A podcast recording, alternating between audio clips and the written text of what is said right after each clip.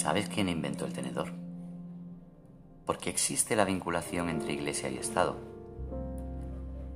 ¿Quién lideró el movimiento comunero tras la muerte de Padilla, Bravo y Maldonado? La respuesta a todas ellas son nombres de mujer. Teodora, Clotilda, María Pacheco. Hace mucho tiempo, tanto en lugares cercanos como en lejanos, las mujeres escribieron muchos capítulos de nuestra historia y también de la ciencia. Queremos destapar parte de esas historias para reescribir nuestros días. Tú eres un pilar fundamental de nuestro proyecto.